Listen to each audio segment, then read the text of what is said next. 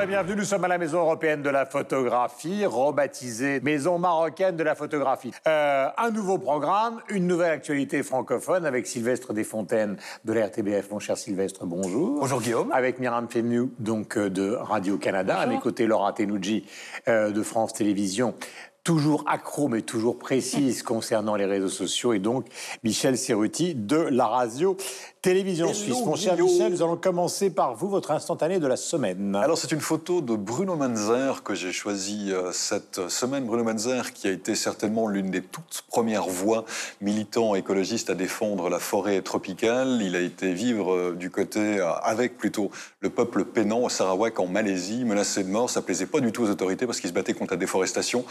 Il a d'ailleurs disparu en 2000, déclaré officiellement mort en 2005, et j'en parle notamment parce qu'un film vient de sortir, La voile de la forêt tropicale, qui parle précisément de son combat et de sa vie. Ma chère Laura. Oui, il s'agit d'une capture d'écran de l'affiche du premier festival ciné-roman qui se tient à Nice jusqu'à ce week-end président du jury Frédéric Becbédé et il a été initié à l'occasion des 100 ans de la Victorine. Donc depuis quelques jours, vous pouvez assister à des masterclass, des avant-premières. Ça se termine demain soir et je vous emmène avec moi, Guillaume, si vous êtes d'accord. Mais avec grand plaisir, et nous emmènerons Claude Lévi-Strauss, c'est mon choix, puisque vous savez qu'à l'occasion de la disparition de Jacques Chirac, on parle beaucoup de ce musée du Quai Branly consacré aux arts premiers, qui est un musée aussi en hommage donc à Claude Lévi-Strauss. Ma chère Myriam. Cococo, un groupe électro du Congo était de passage à Montréal. Je pense que c'était une première et la salle était complètement endiablée, même s'il était passé une heure du matin. C'est l'occasion euh, pour nous de découvrir cette formation qui concocte, bidouille ses instruments à partir d'objets recyclés. Très intéressant ce qu'ils font, très dansant. Donc, Cococo, une formation à découvrir. Cococo. Cococo, K-O-K-O-K-O. C'est top, Cococo. C'est ça, hein? C'est top, Cococo. Voilà. C'est vraiment très bien. Ce ouais, bon, je savais que ça tombait dans vos cordes, Michel. Donc, euh, ben, l'idéal, c'est de les découvrir sur scène, mais sinon sur album. Sylvestre. Une photo d'un concert organisé sur la Grand Place de Bruxelles. C'était une carte blanche à Angèle pour la fête de la Fédération Wallonie-Bruxelles, qui est en définitive les 4 millions de francophones qui vivent en Belgique et en Wallonie. Et tous ces clichés donc, euh, dont nous venons de parler, vous les retrouvez sur le compte Instagram de l'émission, 300 millions de critiques, euh, à l'adresse qui est en bas de l'écran. Voici le sommaire. Actrices et acteurs passent de plus en plus derrière la caméra dans certains pays. Nous allons voir ce qu'il en est dans nos différents espaces francophones. Le succès pharaonique de l'expo Toutankhamon à Paris nous conduit à nous pencher sur les expos records dans nos pays.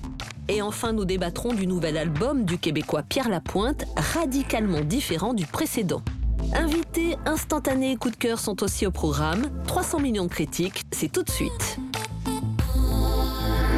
Le phénomène n'est pas nouveau, premier sujet de l'émission, mais de plus en plus d'actrices et d'acteurs choisissent de passer de l'autre côté de la caméra, avec plus ou moins évidemment de bonheur et de succès, car tout le monde n'a pas euh, les deux talents. Nous allons faire le tour euh, de plusieurs cas dans chacun de nos pays, d'ailleurs les pays de la francophonie. Mais avant, je vous propose de regarder la bande-annonce du film d'un acteur-réalisateur francophone, qui est Pierre-François Martin Laval, qui est en salle depuis quelques jours et qui s'appelle Fame.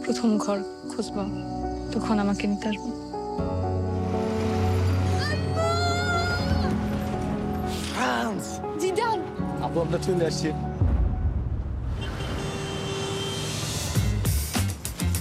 S'insérer dans la société, est-ce que ça c'est dans votre programme, monsieur Mohamed?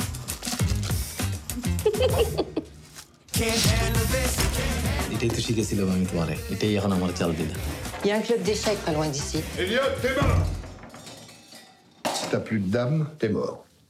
Bam Il est un petit peu dur. Tête d'huître. Ça a pas de tête, une huître. Un peu bourru, quoi. Fais chier Oh Je suis sûr que vous allez très bien vous entendre. Qu'est-ce qu'il veut, lui? I want to be champion of the world. Tout le monde dehors Il n'y a pas de sport plus violent que les échecs. T'es mort. Not win. Pas bonne idée. Je devrais faire pareil avec certains. Et À la pause, on fait du sport. Il est relou. hein. C'est quoi relou? Fahim comme les autres. Il est relou. Vous faites une demande d'asile en France. Votre demande est refusée.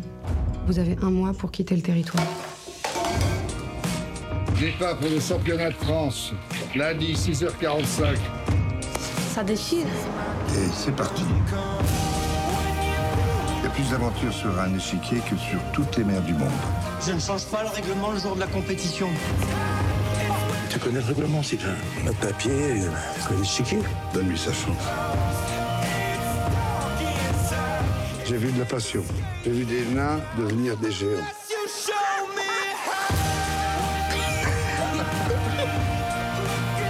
Je suis fier d'être votre professeur.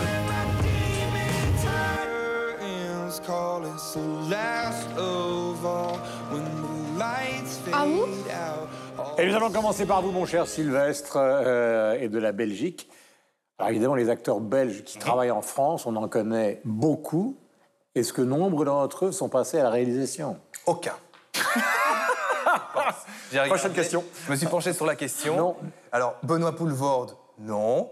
Euh, Virginie Efira, non. Olivier Gourmet, non plus. Alors, je me suis Cécile de France, François Damiens, d'une certaine manière, avec ses réalisations. De caméras cachées, Ouais. de caméras planquées. Oui, enfin, admettons, mais euh, globalement, non. Et je me suis demandé si ce n'était pas une exception, parce que euh, quasiment tous les acteurs français, à un moment donné ou à un autre, finissent par devenir réalisateurs pour des raisons diverses. Ça remonte très loin, on peut même aller jusqu'à Delon, par exemple, qui a réalisé euh, euh, trois films, qui en a produit beaucoup aussi. Euh, des Benigni en Italie, euh, des Woody Allen, euh, euh, même des Charlie Chaplin, Oui, enfin, dès- des Clint Eastwood. départ, dès le Voilà. départ, dès le départ. Presque tous, j'ai envie de dire. Euh, alors Redford. qu'en- alors qu'en Belgique, pas du tout. Ça tient peut-être. Je vais jeter.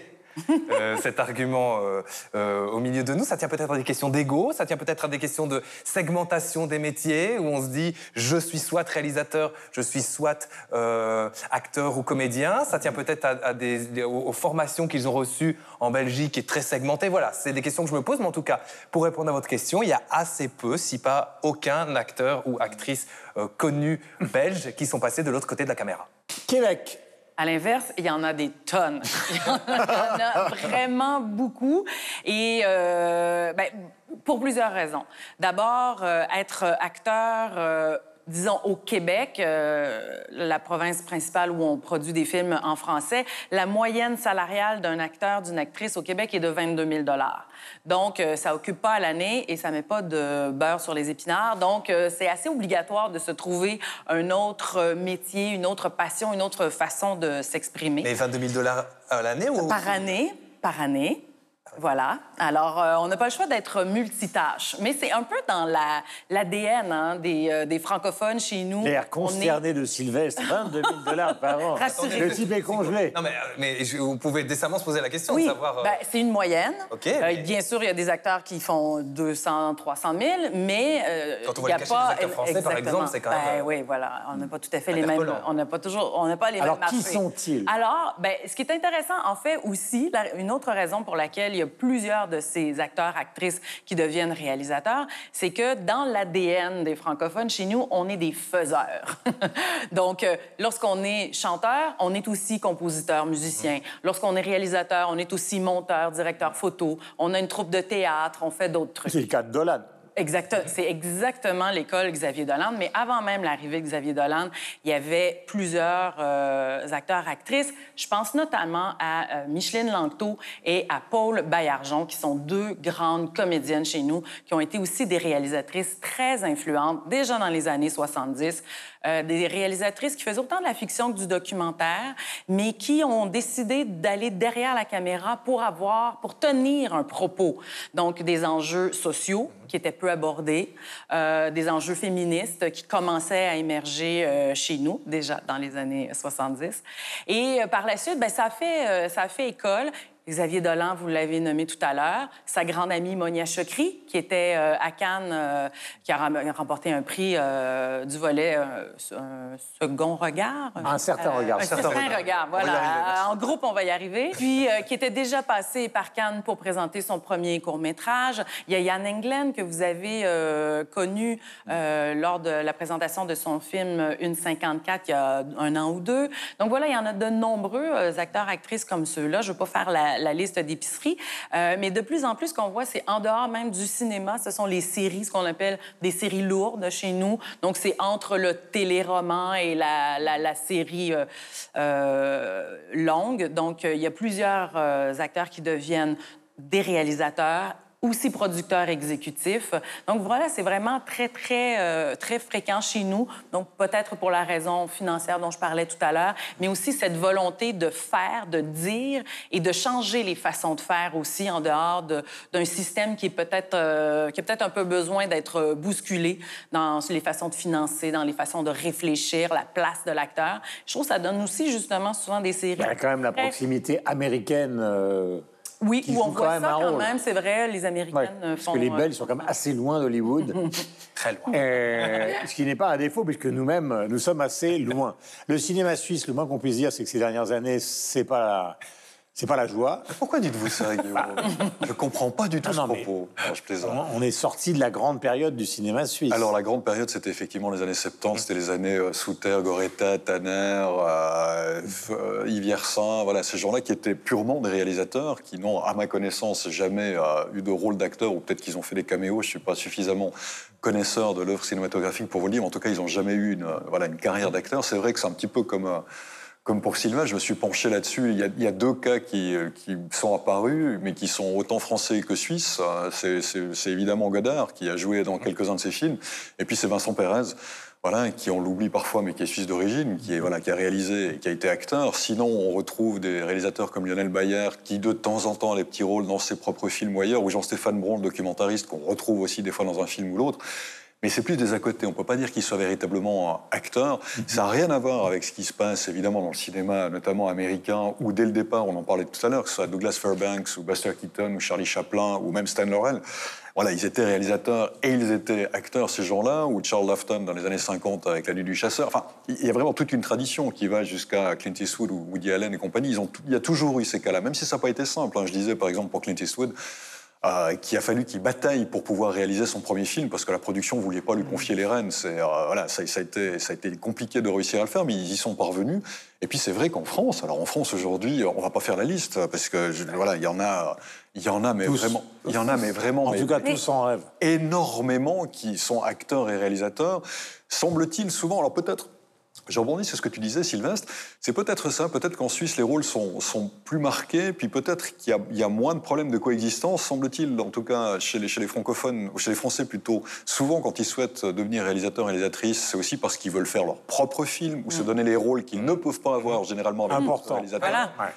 Alors que peut-être en Suisse, euh, ça se passe moins comme ça, où la demande et l'offre sont moins importantes. Donc il n'y a, pas cette question-là qui se passe. Mais on sent, en tout cas en France, qu'il y a une volonté de se réapproprier l'œuvre artistique véritablement de la part des acteurs qui deviennent réalisateurs, par frustration souvent ou par envie artistique plus étoffée. Euh, bah, tout simplement parce qu'il y a des rôles qu'on leur proposerait jamais. C'est ça. Vous donner un exemple, euh, Michel Blanc, quand il a réalisé Grosse Fatigue, qui est un film formidable et parodique sur le Festival de Cannes, évidemment, personne ne lui aurait proposé un scénario aussi loufoque, et même personne ne l'aurait financé s'il n'était pas derrière tout ça. Donc il est passé de l'autre côté, et puis finalement, il a fini par faire une carrière de metteur en scène aussi importante qu'une carrière d'acteur. Des gens comme Balasco, euh, ils ont réalisé des films que, euh, qui n'auraient jamais eu l'idée de, enfin, que, la, que les producteurs n'auraient jamais eu l'idée de leur proposer. Ça étant dit, dans la tradition, qu'est la tradition, disons, euh, nouvelle vague, les deux Pléchins et les autres, alors là, ça reste vraiment euh, des rôles très, très séparés, c'est-à-dire. Euh, ce ne sont pas des Woody Alleniens, c'est-à-dire qu'il y a deux Pléchins d'un côté, puis les acteurs qui jouent chez deux Pléchins, et il y a une exception notable qui est évidemment celle de Mathieu Amalric, mais à part ça, tous les gens euh, tous les acteurs à un moment ou un autre, même quand il s'agit de films sur l'écologie, par exemple avec Mélanie Laurent, elle envisage de réaliser, euh, et je ne parle même pas de Guillaume Canet, qui maintenant fait une carrière d'auteur de, et de réalisateur qui est peut-être presque plus importante que sa carrière euh, d'acteur aujourd'hui. Et Mathieu Almalric, c'est un, un, vrai bon mauvais exemple, parce que quand on lit ses interviews, en réalité, il dit toujours qu'il a commencé par faire l'acteur un peu par défaut, mmh. alors qu'il voulait faire de la réalisation. absolument. Et puis que finalement, il a réussi à faire de la réalisation parce qu'il avait commencé à bosser comme acteur et qu'aujourd'hui, il s'accepte mieux comme acteur, mais il visait toujours la réalisation.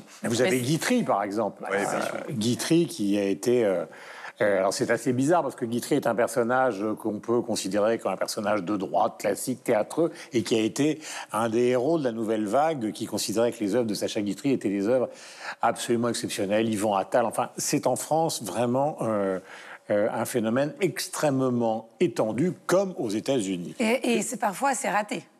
Quand même, faut le souligner. Parce Dans, que... dans le- dans la voix de Laura, le parfois veut dire souvent. Non, pas souvent. Euh, et d'ailleurs, il y a une distinction entre les femmes qui passent derrière la caméra et les hommes. Les femmes ont, ont ce besoin de se sentir désirées. Et à un moment, elles attendent le- que le téléphone sonne. Elles s'offrent leur propre rôle. C'est le cas euh, d'Afia Herzi qui disait ben, J'avais envie d'un rôle euh, différent. Donc, on s'écrit son propre film. Ouais. Et ces acteurs-là sollicitent beaucoup les internautes sur les réseaux sociaux, parfois pour du financement, comme Michel Larocque.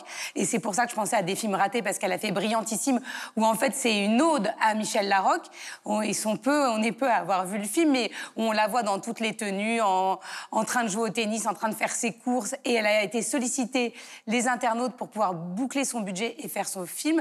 Sophie Marceau, c'était pas toujours réussi, mais après, effectivement, il y en a beaucoup qui sont des Valérie succès populaires. Mercier. Et Guillaume Canet est l'acteur euh, par essence qui utilise le plus les réseaux sociaux, non seulement effectivement euh, pour euh, montrer euh, dans, tout ce qui est environnemental tous les problèmes, mais aussi dès qu'il se met à écrire un film, il montre tous les coulisses du film, il est, il est très très investi, il partage énormément et c'est plutôt euh, agréable. Voilà, c'est une production d'Alain Attal.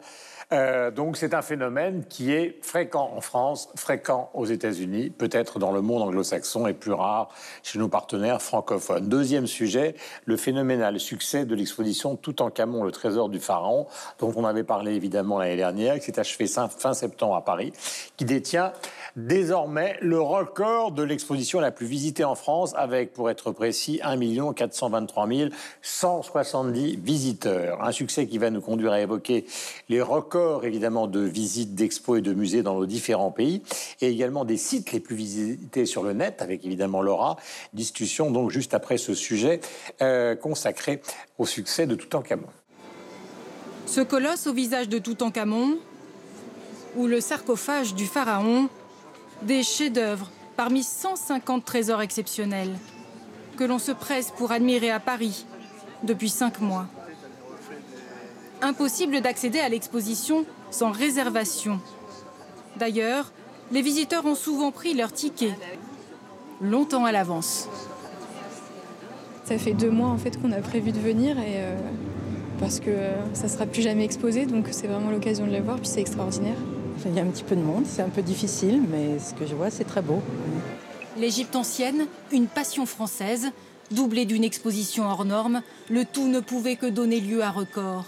1 300 000 visiteurs, soit l'exposition désormais la plus visitée de tous les temps à Paris, détrônant celle de 1967. Le trésor de Toutankhamon est exposé à Paris dans les salles du Petit Palais. Euh, C'est un bonheur que de pouvoir euh, battre effectivement le record de ce qui a été présenté comme l'exposition du siècle en 1967. Le public est, est présent au rendez-vous, c'est euh, c'est- c'est- c'est- c'est très bien pour le projet. Ces 150 pièces de toute beauté ont quitté le Caire en mars 2018. C'est la première fois que le gouvernement égyptien autorise la sortie d'autant d'œuvres en même temps de son territoire.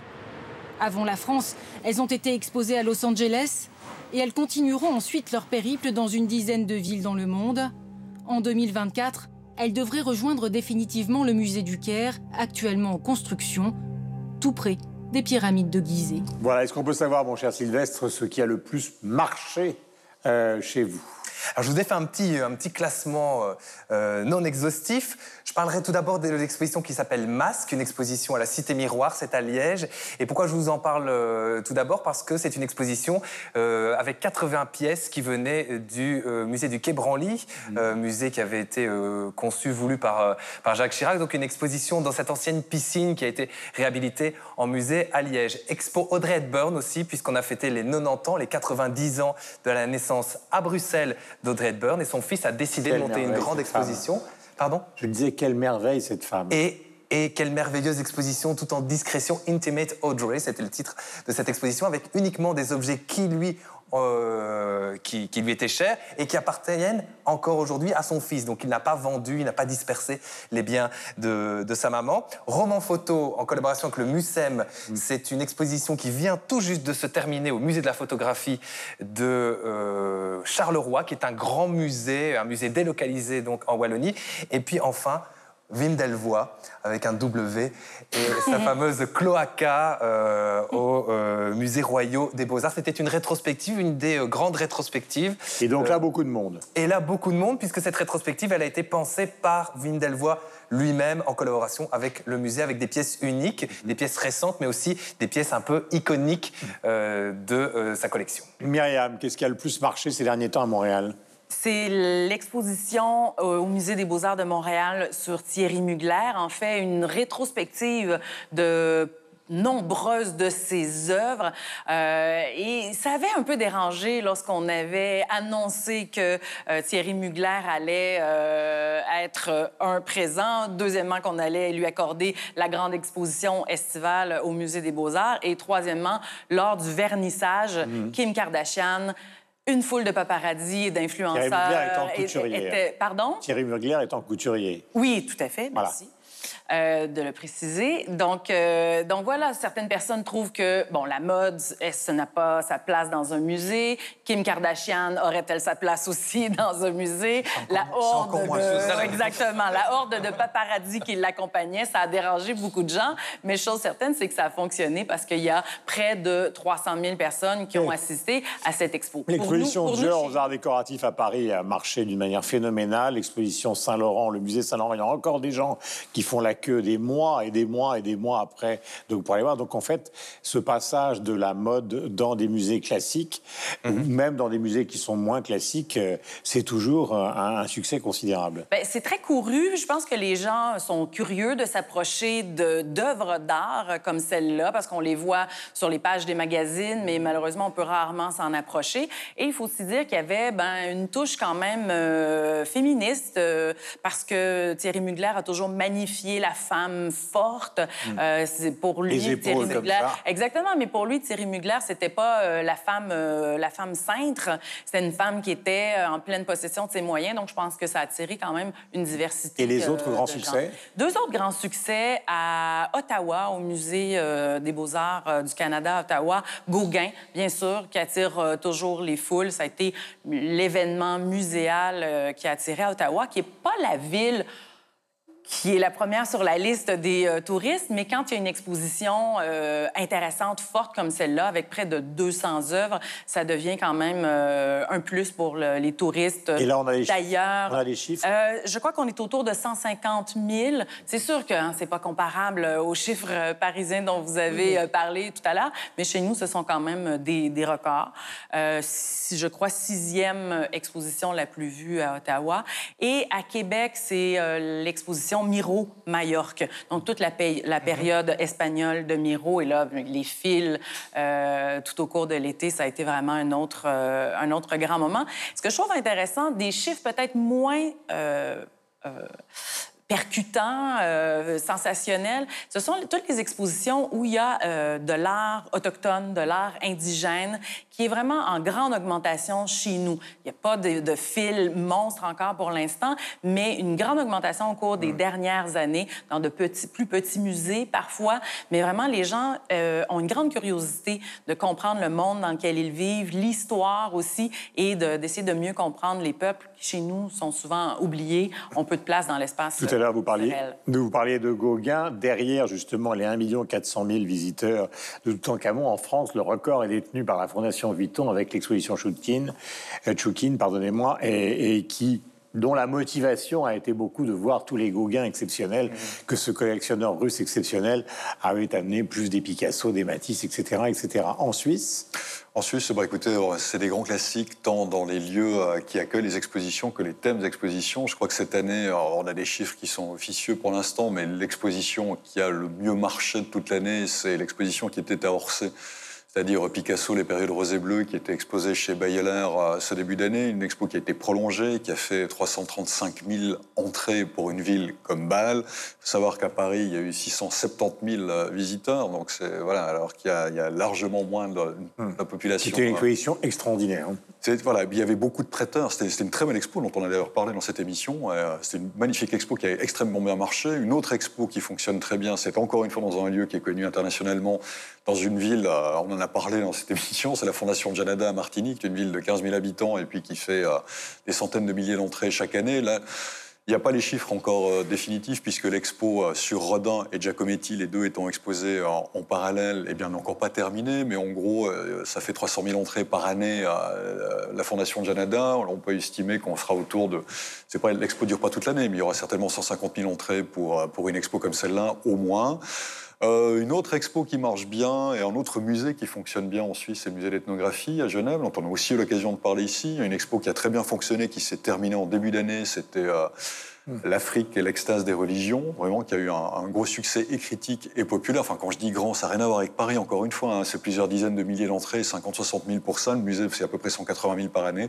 Puis aujourd'hui, c'est la Fabrique des Comptes qui marche aussi euh, bien, dont j'avais fait un, un- un coup de cœur dans cette émission. Et puis peut-être une dernière chose, c'est il y a le centre Paul Klee à Berne. Euh, Paul Klee, vous savez, qui était un artiste allemand, mais qui est finalement devenu suisse, mais post-mortem, parce qu'on lui avait refusé sa matérialisation de son vivant.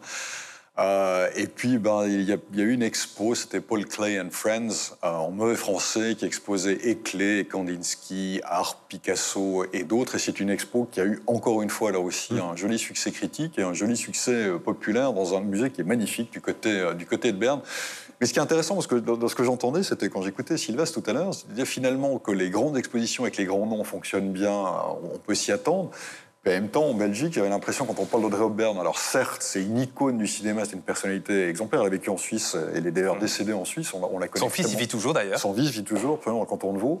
Euh, mais en même temps, c'est pas non plus les, les, les, les- je sais pas, les grands monuments. Ouais, c'est un mythe absolu, c'est pour Après, ça. ce qui Et est je trouve intéressant qu'il y ait un succès populaire pour des Je choses. suppose euh, que c'est le même rapport que la Suisse peut entretenir avec euh, la France, que euh, nous, on entretient aussi un rapport particulier avec les expositions. En France, quand il y a une exposition, il y a des fils, c'est vraiment un événement, il y a une muséographie euh, excessivement importante. Enfin, c'est- un événement, c'est presque des blockbusters, euh, même pour des artistes qui sont pas toujours très connus, mais ça fonctionne très très bien. En Belgique, les expositions sont, euh, en termes de choix culturels, pas toujours classées tout, en haut, tout en haut de la pile. Donc, c'est c'est pas. Les expositions sont, sont courues, mais il n'y a pas vraiment d'engouement autour des expositions en Belgique. Il y en a, c'est poli, c'est réservé à une certaine euh, partie de la population, mais c'est pas comme ce qu'on peut vivre à Paris ou en France. Voilà, à Paris actuellement, donc vous avez un succès phénoménal, mais c'est en cours, donc on n'a pas les chiffres de fin. Euh, c'est l'exposition consacrée à Francis Bacon et à la littérature. Et puis après, après alors l'autre chose qui évidemment est en train d'exploser dans des proportions inouïes à cause de la mort de Jacques Chirac, c'est le Quai Branly, qui voit ça. Alors, Il y a des, des- j'allais dire des hordes de gens. super Autant rien à voir avec Jacques Chirac. Qui arrivent au Quai euh, Branly. Alors, passons maintenant Le Quai. Branly euh, a encore quelques efforts à faire sur, euh, sur la toile. C'est pas le musée euh, le plus abouti. Euh, effectivement, l'art et le numérique font très bon ménage, notamment grâce au Google Art Project qui met en avant euh, des musées et qui aide à, rendre l'art accessible. Et il faut distinguer deux choses. On a parlé des expositions qui ont un franc succès euh, en réel. Sur, sur la toile, c'est différent. Alors, l'exposition Basquiat à la Fondation Vuitton avait très très bien fonctionné aussi en ligne parce qu'on avait mis des moyens, mais c'est plus compliqué de mettre beaucoup de moyens financiers pour développer une exposition temporaire plutôt que des moyens financiers pour développer euh, justement euh, les, les expositions euh, permanentes de certains musées. Et évidemment, dans les cinq musées les plus visités en ligne, il y a le musée du Louvre euh, qui arrive euh, en tête. Celui qui est le plus étoffé, c'est le Rijksmuseum à Amsterdam. Il y a 200 000 œuvres qui sont accessibles et ils ont fait un, un système inouï. Vous pouvez visiter comme si vous y étiez en 360 degrés euh, le musée. Il y a le British Museum et il y a également le musée du Prado. Mais tous ces musées ont effectivement beaucoup d'argent à investir dans, dans le développement numérique, ce qui n'est pas le cas des petits musées. Euh, 300 millions de critiques, vous le savez, est installé dans un endroit qui est donc la Maison européenne de la photographie, qui a été rebaptisée donc Maison marocaine de la photographie. Nous sommes en plein cœur de Paris et nous allons recevoir maintenant donc Manon de Murger qui va venir nous rejoindre. Ma chère Manon, bonjour. Bonjour. Nous sommes ravis tous ensemble de vous accueillir. Vous êtes responsable de la programmation euh, de la MEP, dont euh, le patron, pour employer un mot simple, donc est Simon Baker qui vient. Il- quelle était sa fonction avant Alors, il était conservateur euh, à la Tate Moderne de Londres, euh, Ouais. donc euh, sur les collections photographiques. Voilà, et donc c'est lui qui a la responsabilité avec vous de la programmation. On a déjà beaucoup parlé de l'exposition que vous présentez actuellement, actuellement aujourd'hui, mais il faudrait peut-être en redire quel- quelques mots pour ceux qui n'ont pas suivi forcément euh, euh, l'émission de, la- de la semaine dernière. Représenter ce personnage anglo-marocain ou marocco Anglais. alors anglo-marocain ou maroco-anglais, euh, on peut le dire euh, dans les deux sens. Hassan Hajjaj est un, donc un artiste euh, euh, photographe, mais plus, plus que photographe, puisqu'en fait, il travaille aussi bien euh, euh, avec la mode, avec le design. Euh, il réalise beaucoup de photos en studio, euh, avec des studios qu'il conçoit lui-même, Mhm. euh, de personnalités, de l'art, de la musique qui l'entoure. Et c'est un photographe qui, est, euh, qui euh, a déjà une carrière bien établie, mais qui est finalement assez peu connu en France. Alors maintenant, parlons justement de la programmation avec Simon Baker de la MEP, parce que c'est une institution qui est maintenant, je dis pas ancienne, mais enfin qui a un peu de bouteille. Comment se fabrique justement dans un monde de la photographie qui est totalement mondialisé La preuve, euh, l'homme qui est ici sur les murs?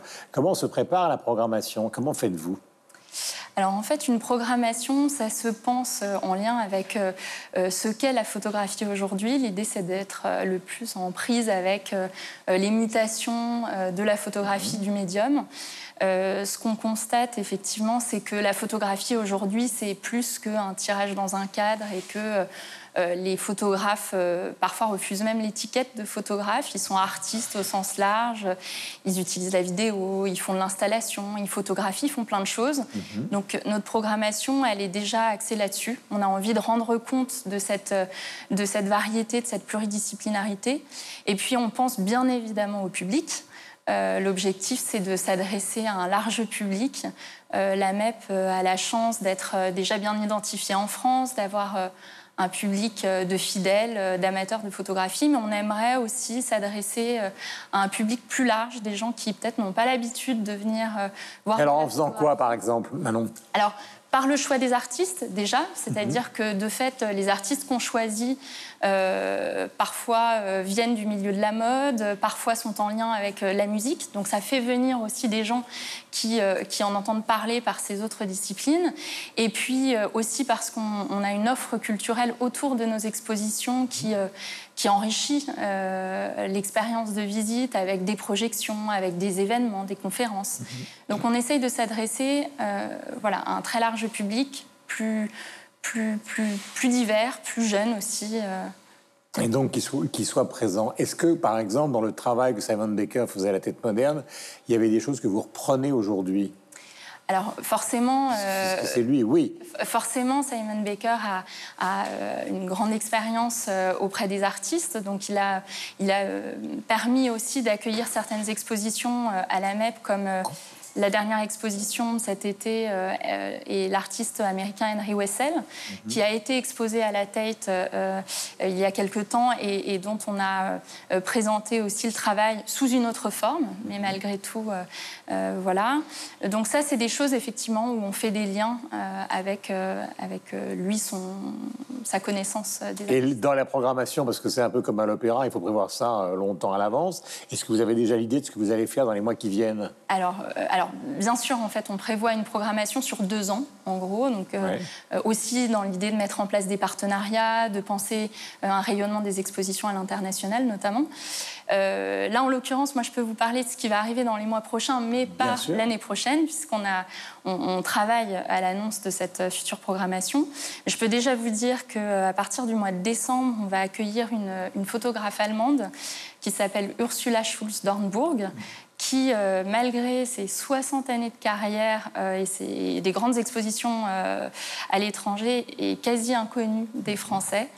Euh, c'est une photographe, alors ça va beaucoup trancher avec ce qu'on voit euh, aujourd'hui sur les murs. Euh, ce sera essentiellement du noir et blanc.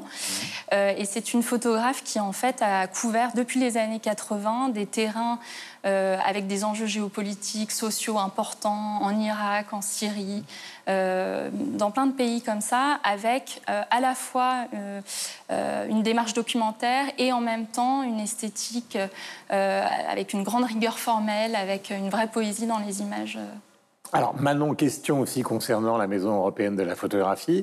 Est-ce que, comme dans beaucoup de musées, vous avez un fonds C'est-à-dire, est-ce que la maison est- est propriétaire euh, d'œuvres, je ne sais pas, de Cindy Sherman, de grands photographes euh, du monde, ou même euh, beaucoup plus anciens, Jacques-Henri Lartigue, etc., etc. Alors la MEP a cette particularité d'avoir une collection. C'est pas le cas de toutes les institutions dédiées à la photographie à Paris et c'est une vraie chance. cette collection a été initiée par le fondateur de la MEP, Jean-Luc Monterosso, qui était directeur jusqu'à l'année dernière. et on a la chance d'avoir donc plus de 20 000 tirages.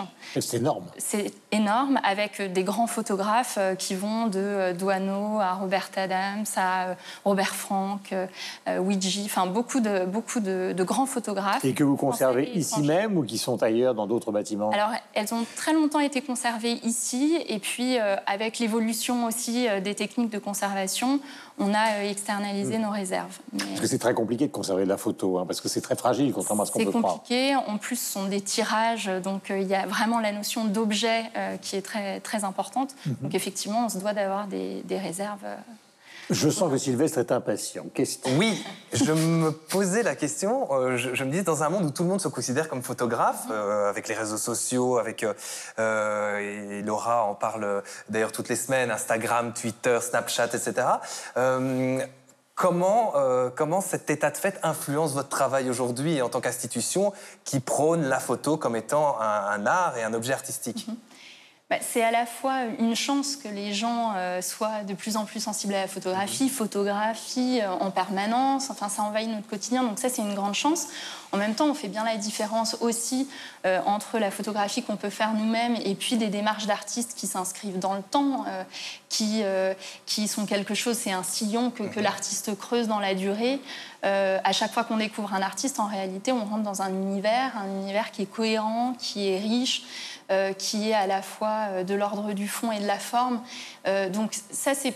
Enfin, pour nous, c'est une chance que, que, le public soit de mhm. plus en plus sensible, mais on ne s'y perd pas non plus par rapport au choix mhm. de programmation qu'on peut avoir. Question, Laura. Justement, puisqu'on parlait des réseaux sociaux, est-ce que vous avez une politique de recrutement? Vous disiez que vous vouliez rajeunir l'âge des visiteurs. Vous êtes présent sur les principaux réseaux sociaux, très actifs sur Instagram et Facebook. Est-ce que vous recrutez euh, par ce biais euh, de nouveaux visiteurs? Ah, de nouveaux visiteurs.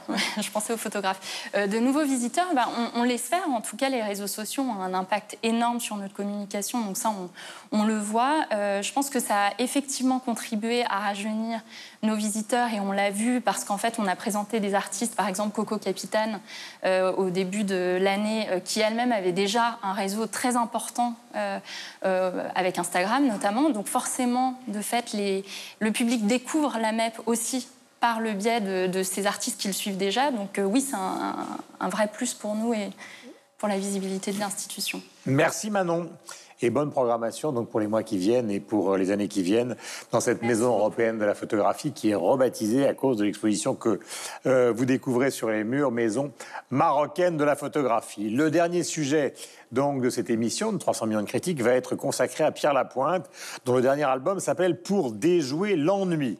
Euh, le Québécois Pierre Lapointe est de retour donc avec cet album. Euh, il est sorti il y a quelques jours et je vous propose, avant que nous en bavardions, d'en écouter un extrait euh, et de voir aussi si toutes les oreilles francophones sont sensibles à ce charme qui est souvent marqué par une certaine forme de nostalgie. Mais souviens-toi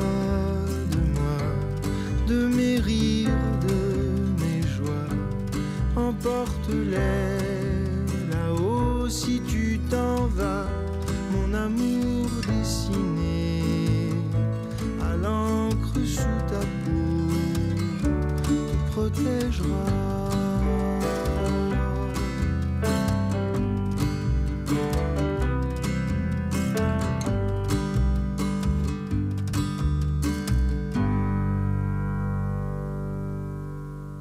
Voilà, Pierre Lapointe avec vous, ma chère Myriam. Alors, il est évidemment extrêmement connu au Québec. C'est un chouchou chez nous. Un nouvel album de Pierre Lapointe, c'est bien sûr un événement. Ça fait 15 ans que Pierre Lapointe est vraiment présent au cœur de la scène culturelle. Je devrais dire des scènes culturelles, parce que Pierre Lapointe, oui, c'est la chanson, mais c'est aussi un peu la danse, un peu les arts visuels, un peu la mode.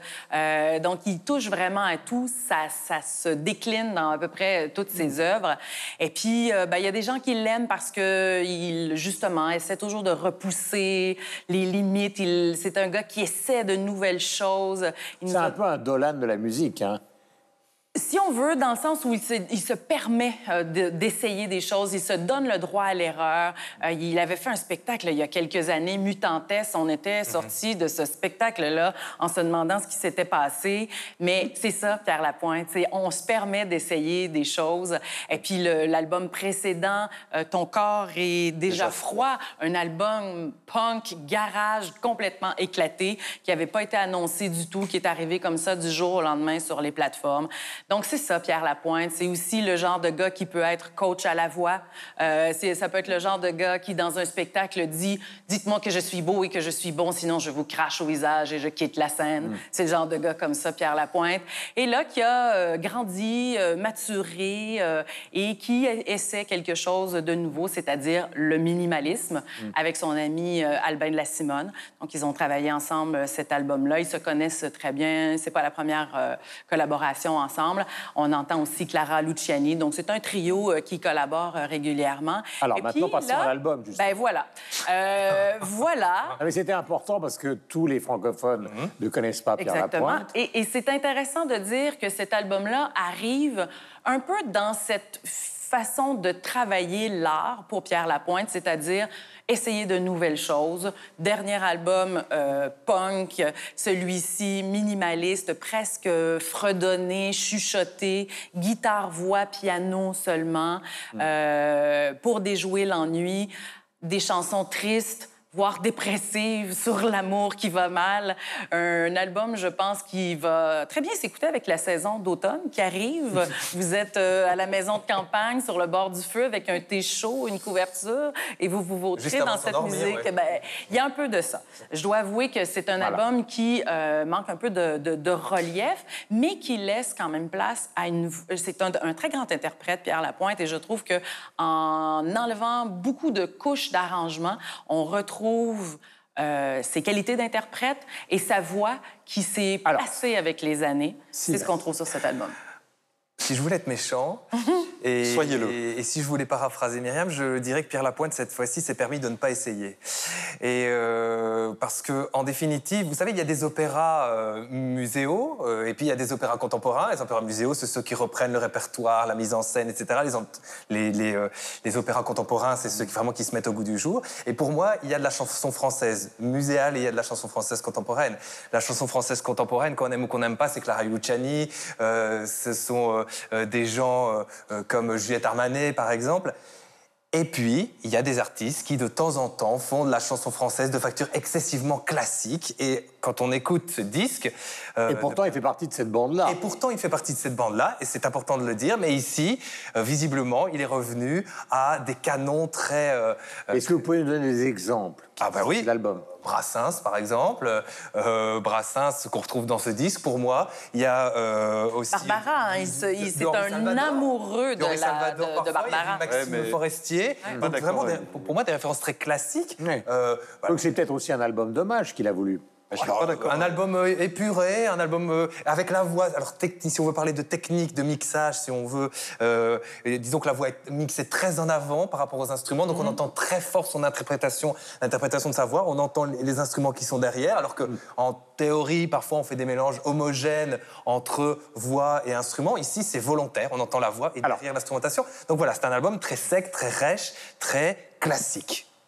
Michel. Et, et assez ennuyeux, j'avoue, voilà, sans vouloir faire un jeu de mots sur... sur... Mais vous n'êtes pas d'accord quand même. Non, je suis pas d'accord sur, sur une chose, c'est-à-dire que paradoxalement, il y a tout un pont de la chanson française, je pense à Brel, euh, même Barbara, euh, ou Aznavour, ou Ferré par exemple, dans lesquels il y avait une orchestration des morceaux qui était extrêmement présente et il y avait un début, il y avait une fin. C'est-à-dire que vous écoutiez le début du morceau, il n'y avait pas les mêmes, enfin il y avait les mêmes arrangements, il n'y avait pas la même orchestration entre le début, Brel notamment, entre le début et la fin du morceau. Il y avait quelque chose qui montait, qui se mettait en place, qui faisait que musicalement il y avait une histoire qui était racontée. Ce qu'on retrouve absolument pas. Dans Mais je les ai pas cités euh, pour le comparer, justement. non, mais tu parlais tout à l'heure qu'il y, a- il y a un hommage à une, une vieille forme de chanson française. Moi, je suis. Oui, mais j'ai le, le Forestier, Brassens, etc. Donc, euh, sans Alors, cette alors, Brassens, justement. mais Brassens, Voilà. effectivement, Brassens, il y avait, il y avait Donc, la drôlerie. euh, Brassens, avait la drôlerie dans l'écriture qu'il n'y a pas chez La Pointe. La Pointe, alors effectivement, il y a un côté euh, presque un peu dépressif, déprimant, presque très triste. Moi, j'avoue que j'ai écouté cet, cet album. euh, J'étais resté sur le précédent Encore et déjà froid, qui est un truc. Alors moi, cet album-là, moi, je le trouve magnifique parce qu'il est complètement déjanté, il est rock, les paroles sont complètement trash. Enfin, c'est un album qui était véritablement intéressant. Celui-ci, c'est vrai qu'il est, il est, il est terriblement calme. Alors, quand on prend vraiment la peine d'écouter, les textes sont ciselés, il écrit très bien, Pierre Lapointe. Ça, c'est pas le problème. Mais c'est vrai qu'il y a tellement peu de relief dans les arrangements, l'orchestration qu'il a mis en place qu'il faut, il faut vraiment, vraiment faire un effort pour l'écouter. Et puis, il n'y a pas la drôlerie ou il n'y a pas la causticité d'un Brassens qui, qui, nous attrapait comme ça, même si musicalement ça paraissait euh, très sobre au niveau, de, au niveau des arrangements. Donc, donc, voilà, donc c'est vrai que j'ai écouté ce disque-là. Et est-ce que vous avez considéré que c'était justement une étape? C'est ce qui expliquait un peu Myriam.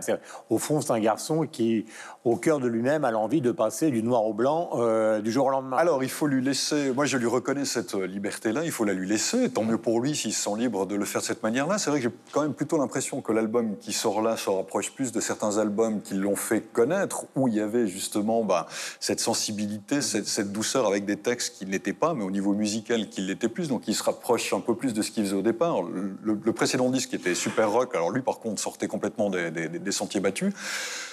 Bah, Myriam l'a très bien dit, c'est un artiste qui est, euh, voilà, qui est libre dans sa tête, qui essaye des choses. Alors, très bien, bravo, il faut, il faut qu'il garde ça. Enfin, en tout cas, en tant qu'auditeur ou journaliste. On, Mais un petit peu. On, on, aime les gens qui prennent des risques. Moi, j'avoue que sur ce coup-là, c'est un, un, risque mais... pour moi que je trouve guère payant, mais voilà, c'est mon avis subjectif. Laura mais sur les réseaux sociaux, il n'y a pas encore euh, oui. de témoignages exceptionnels sur cet album. De toute façon, c'est pas la même utilité que le précédent. Et je trouve que c'est exactement ça. On est en automne. C'est un album d'automne. On a envie de l'écouter euh, presque en fond sonore. C'est, il n'est il est pas désagréable à écouter. Et sur les oh. réseaux sociaux, lui, il entretient euh, quand même avec sa communauté des liens assez forts. Il, il raconte euh, les différentes étapes. Là, il a mis en scène le Cirque du Soleil à Monaco, ce qui est quand même euh, assez original. Donc, il, il, fait part de son impression sur Monaco en disant qu'il a quand même été un peu euh, interpellé par, par cette ambiance monégasque, mais qu'il a fait de belles rencontres. Donc, c'est amusant. Ouais, de, c'est intéressant de le suivre parce qu'il nous fait partager les rencontres de son quotidien. Après, je peux pas vous dire que ça soit une star des réseaux sociaux. Je pense que vous avez à peu près le même nombre d'abonnés. C'est dire. C'est à moi que vous vous adressez Mais oui, c'est à vous que je m'adresse. Parce qu'on n'a pas eu, il n'y a pas eu beaucoup de progrès depuis les vacances. Moi, je me suis dit, cet été, vous allez vous investir à fond sur Instagram. J'ai été très, très déçue. Mais bon, voilà. C'est une petite aparté. Et je peux me mettre en maillot de bain si vous voulez, ça va beaucoup. Écoutez, allez-y. Je vous mets au défi pour la prochaine émission. Je vous laisse euh, parfaire votre bronzage entre-temps. Il faut trouver le mot-clic euh, ouais. approprié. Oui, vous voyez, même Myriam, elle regarde. Il y a une chose que je voulais demander à Myriam. Pour... Si on prend la génération des Charlebois, c'était quand même des gens, ou Diane Dufresne ou les autres, ça, on est vraiment... C'était même, pas, même pas la génération de Félix Leclerc. Ils étaient, dans l'espace francophone, célébrissimes. Bon. -hmm. La pointe, vous parliez d'Armanet, etc., tout à l'heure, et de euh, Clara Luciani, ce sont des gens qui font un métier public, mais on n'a pas l'impression qu'ils sont habités par l'idée de devenir des grandes vedettes. Euh, et ce que, ce que, je dis pour la pointe est aussi vrai pour les Français. Hein. Mm -hmm. euh, même si Juliette Armanet chante au Festival de Cannes, on n'a pas l'impression qu'elle ait envie de devenir Françoise Hardy ni Vanessa Paradis. Euh, Est-ce que c'est un peu aussi une de ses caractéristiques? Ben, je pense. Lui qui est très connu que... au Québec. Hein. Oui, oui, oui. Ben, et même en France, quand même. Je pense qu'il y a oui, un enfin, bon. relatif euh, succès ici. Mais ben, je pense que tout, si on compare au Charlebois, Forestier, euh, etc., euh, c'est clair que le, le, le, le, marché, si vous me permettez l'expression, le marché culturel a changé. Euh, Aujourd'hui, devenir une star, c'est pas la même chose que devenir une star mm. lorsque le, marché culturel commençait à, émer à émerger ouais. chez nous. Aujourd'hui, on est une star sur les réseaux sociaux en ne faisant à peu près rien, en se mettant en maillot de bain. Euh, alors peut-être que, que des artistes... alors que peut-être que des artistes comme justement euh, Pierre Lapointe, euh, je pourrais en nommer plein d'autres, ont eux décidé de se concentrer sur sur l'art, sur la musique. D'ailleurs, Pierre Lapointe sur ses réseaux sociaux se dévoile personnellement très, très peu. Il va montrer ses coups de cœur artistiques, il va faire découvrir des, euh, des artistes qu'il aime, qu'il respecte, mais il parle... Euh, quelqu'un de oui, très exubérant. Il ne parle pas de lui. On voit pas beaucoup, sur... ouais. on le voit un peu, mais il n'a pas cette flamboyance euh, qu'on pouvait avoir chez un Charlebois, par exemple. Ouais, voilà. Voilà, C'est pas chez les réseaux sociaux non plus, Charlebois. non Oui, mais quelle bière Alors, Laura, votre coup de cœur. C'est un site internet qui va vous plaire. Oui. Ça s'appelle Urban Capsule. Et le principe, c'est de pouvoir louer une œuvre d'art. On démocratise totalement l'art et on le rend accessible à ceux qui n'auraient pas les moyens d'acheter une œuvre ou d'acheter un- une des magnifiques euh, photos euh, qui nous entourent. À partir de 40 euros, vous pouvez louer une œuvre d'un street artiste et à la fin, un peu comme une voiture, vous pouvez l'acheter ou la changer si ça vous, vous avez envie de changer d'œuvre à la maison. Et je trouve que c'est une bonne idée pour aller euh, attirer un nouveau public. On a toujours l'impression que l'art est inaccessible, un peu comme on le disait pour la, maison de la photographie. Il faut aller toujours recruter euh, de nouveaux visiteurs. Mais là, c'est un moyen peut-être de recruter de futurs collectionneurs et de les rendre accros à l'art. Michel. Un livre cette semaine euh, aux éditions Les Cahiers dessinés, excellentes éditions. Ça s'intitule Le Bon Goût et on le doit au dessinateur suisse Noyau, dessinateur euh, underground mais célébré. Et plus qu'une BD, en réalité, c'est un ensemble de planches de format A4. J'espère que vous en voyez quelques-unes à, à l'écran, euh, qui jettent un regard extrêmement pertinent, extrêmement clairvoyant et extrêmement critique sur le monde qui nous entoure et donc sur nous-mêmes. C'est absolument savoureux. Je peux que vous le recommander. Noyau, donc, Le Bon Goût aux éditions Les Cahiers dessinés. Mon cher Sylvestre. L'Amérique fantôme, c'est un livre qui s'attache à un pan oublié, voire occulté de la conquête de l'Ouest ou de l'histoire de l'Amérique du Nord. Euh, c'est un livre qui parle des trappeurs, des chasseurs, des explorateurs francophones, donc français et canadiens, qui euh, se sont promenés pendant plusieurs siècles en Amérique du Nord. Ce sont des histoires drôles, parfois tragiques. C'est vraiment savoureux, ça se lit comme un roman d'aventure. Et vous, Myriam? Si vous manquez euh, de rythme après l'écoute de l'album de Pierre Lapointe, moi, je vous propose l'album Zoclo d'Obia le Chef. C'est un rappeur euh, de chez nous, aux racines haïtiennes. Donc, il mélange le français, l'anglais, le créole dans ses paroles. Euh, il gagne à peu près à chacune de ses présences le combat des mots à une populaire émission littéraire chez nous. Donc, c'est un érudit du rap. Il aime bien jouer avec les mots, un rap sensible, éclairé sur notre société et à la fois très dansant. Donc, il ratisse assez large. Il s'appelle il s'appelle Obia le chef et un nouveau EP s'appelle Zoclo. Ça vient toujours de Voilà. Et nous terminerons par une exposition donc à la Galerie Lelon à Paris de Marc de Grandchamp, qui est un peintre qui a une cinquantaine d'années, qui vit à Lyon, et dont euh, l'espace et les couleurs, c'est toujours des tableaux qui sont sur fond bleu. On a l'impression que tout ça vient de De Chirico, donc le grand peintre italien. C'est très mystérieux extraordinairement mystérieux. Et vous découvrez ça car il ne s'agit pas toujours de mettre des mots euh, sur une œuvre mais en tout cas vous trouverez un livre euh, où il dévoile ses influences qui sont multiples et variées car c'est en plus un peintre très cultivé. Il s'appelle Marc de Grandchamp. C'est rue de Téhéran à Paris. Voilà pour cette édition de 300 millions de critiques. On se retrouve avec bonheur et avec vous la semaine prochaine. Ciao